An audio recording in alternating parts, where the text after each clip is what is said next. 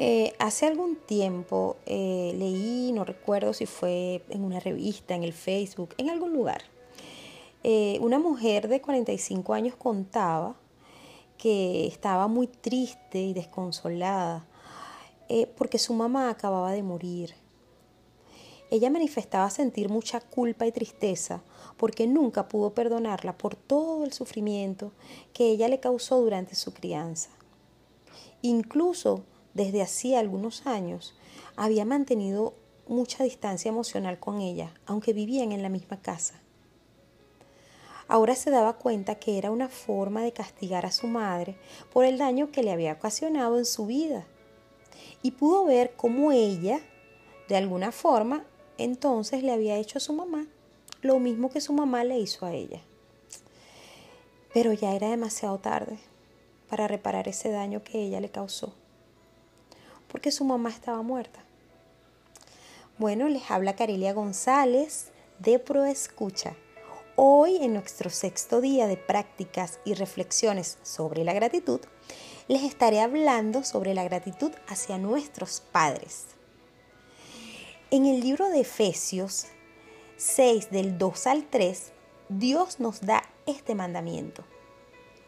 Honra a tu padre y a tu madre que es el primer mandamiento con promesa, para que te vaya bien y disfrutes de una larga vida aquí en la tierra. ¡Wow! ¡Qué potente es! Es imposible realmente este, que nosotros podemos regresar al pasado y comenzar de nuevo. Pero lo que sí es posible y cualquiera de nosotros los puede hacer es elegir comenzar ahora un nuevo camino. Nuestros padres nos dieron la vida Gracias a su unión, nosotros existimos, de forma satisfactoria o no para nosotros. Nos permitieron crecer, estar donde estamos y ser quienes somos, gracias a que un día ellos se unieron para concebirnos. Es posible, es posible que existan muchas historias que te hagan conectar con situaciones desagradables que tus padres te hicieron sentir. Por supuesto, somos seres humanos y, y hay cosas que nos pudieron haber dolido y quizás guardes eso en tu corazón, guardes ese dolor, así como la señora de la historia. Sin embargo, bueno, yo te invito a que reflexiones y te des cuenta que ya el tiempo pasó, ya creciste y puedes elegir ser una mejor versión de tus padres, que es diferente a decir que no quieres ser como ellos. Porque aunque hayan sido muy malos tus padres, algo, algo de ellos debe haber sido bueno para ti. Quizás recuerdas algo agradable de sus vidas. Necesitamos honrar lo que fueron y lo que son.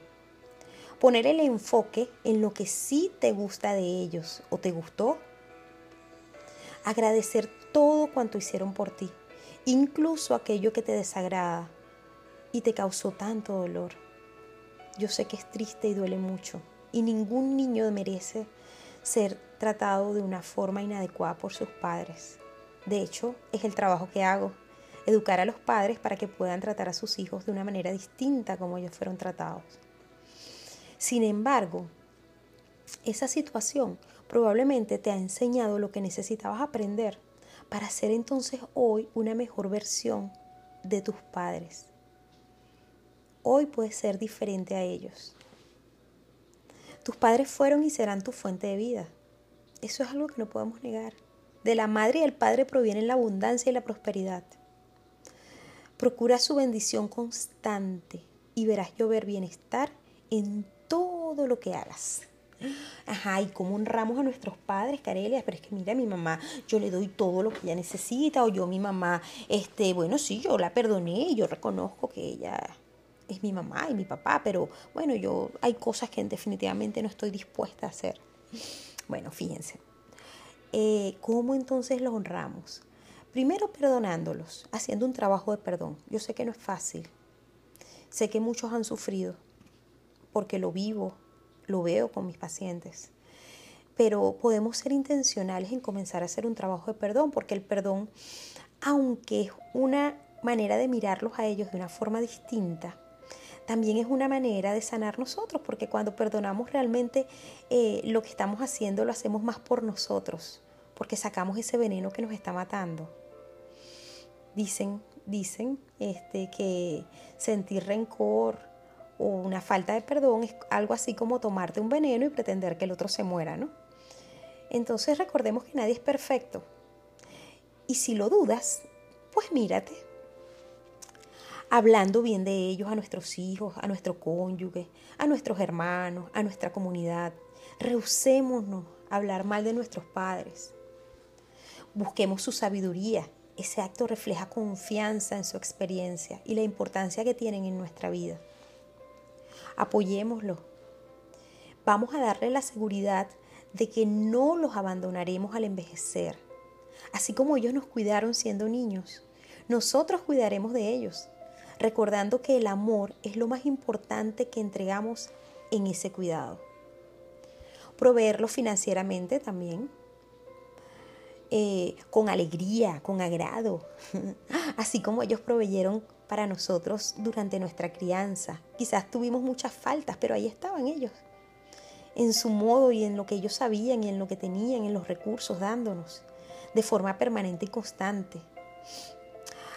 A nuestros padres no puede faltarles nada que nosotros tengamos para darles.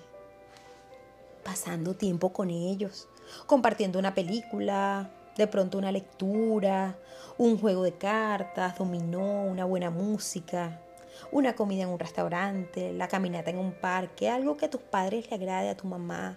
Y bueno, pasar tiempo con ellos haciendo esa actividad que a ellos les gusta tanto, ¿no? También dando gracias en público y en privado por cada detalle de su existencia. Toda la honra es un mensaje de gratitud hacia ellos. Da gracias con obra y con palabras. Por ayudarte a cuidar a tus hijos mientras tú no estás.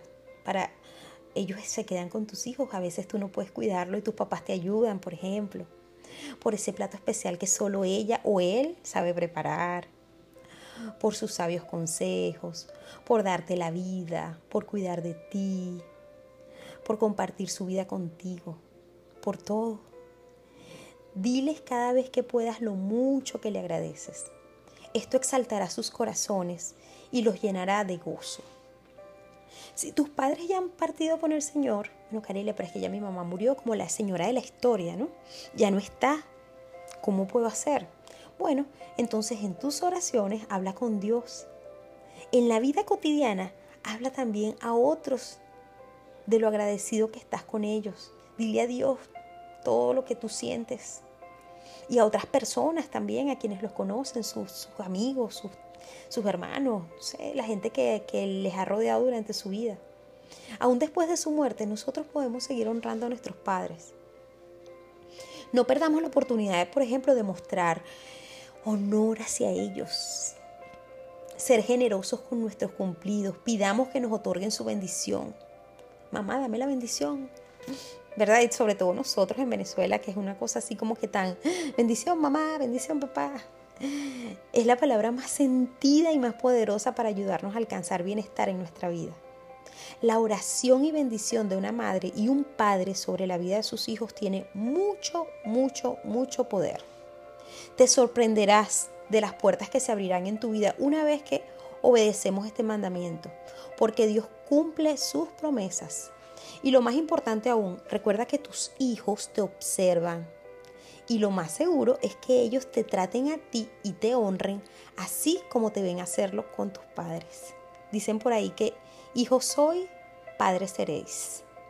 Ah, y también recuerda que aunque estén envejeciendo, son más lentos, olvidan cosas y tienen menos fuerzas. Ellos siguen siendo tus padres. Trátalos con el mismo respeto que lo hacías cuando eran fuertes y ágiles. No trates de convertirte ahora en el papá o la mamá de ellos. Siempre serás su hijo. Y recuerda que el honor trae bendición a tu vida y regresará a ti magnificado. Bueno, espero que disfruten esto, que lo reflexionen, que lo compartan. Recuerden seguirme en el Instagram como arroba proescucha y también compartan este audio con otras personas a quienes consideren que puede ayudar a edificar su vida. También estos audios están disponibles ahorita en, en Spotify y bueno, más adelante en otras plataformas que ya les haré saber.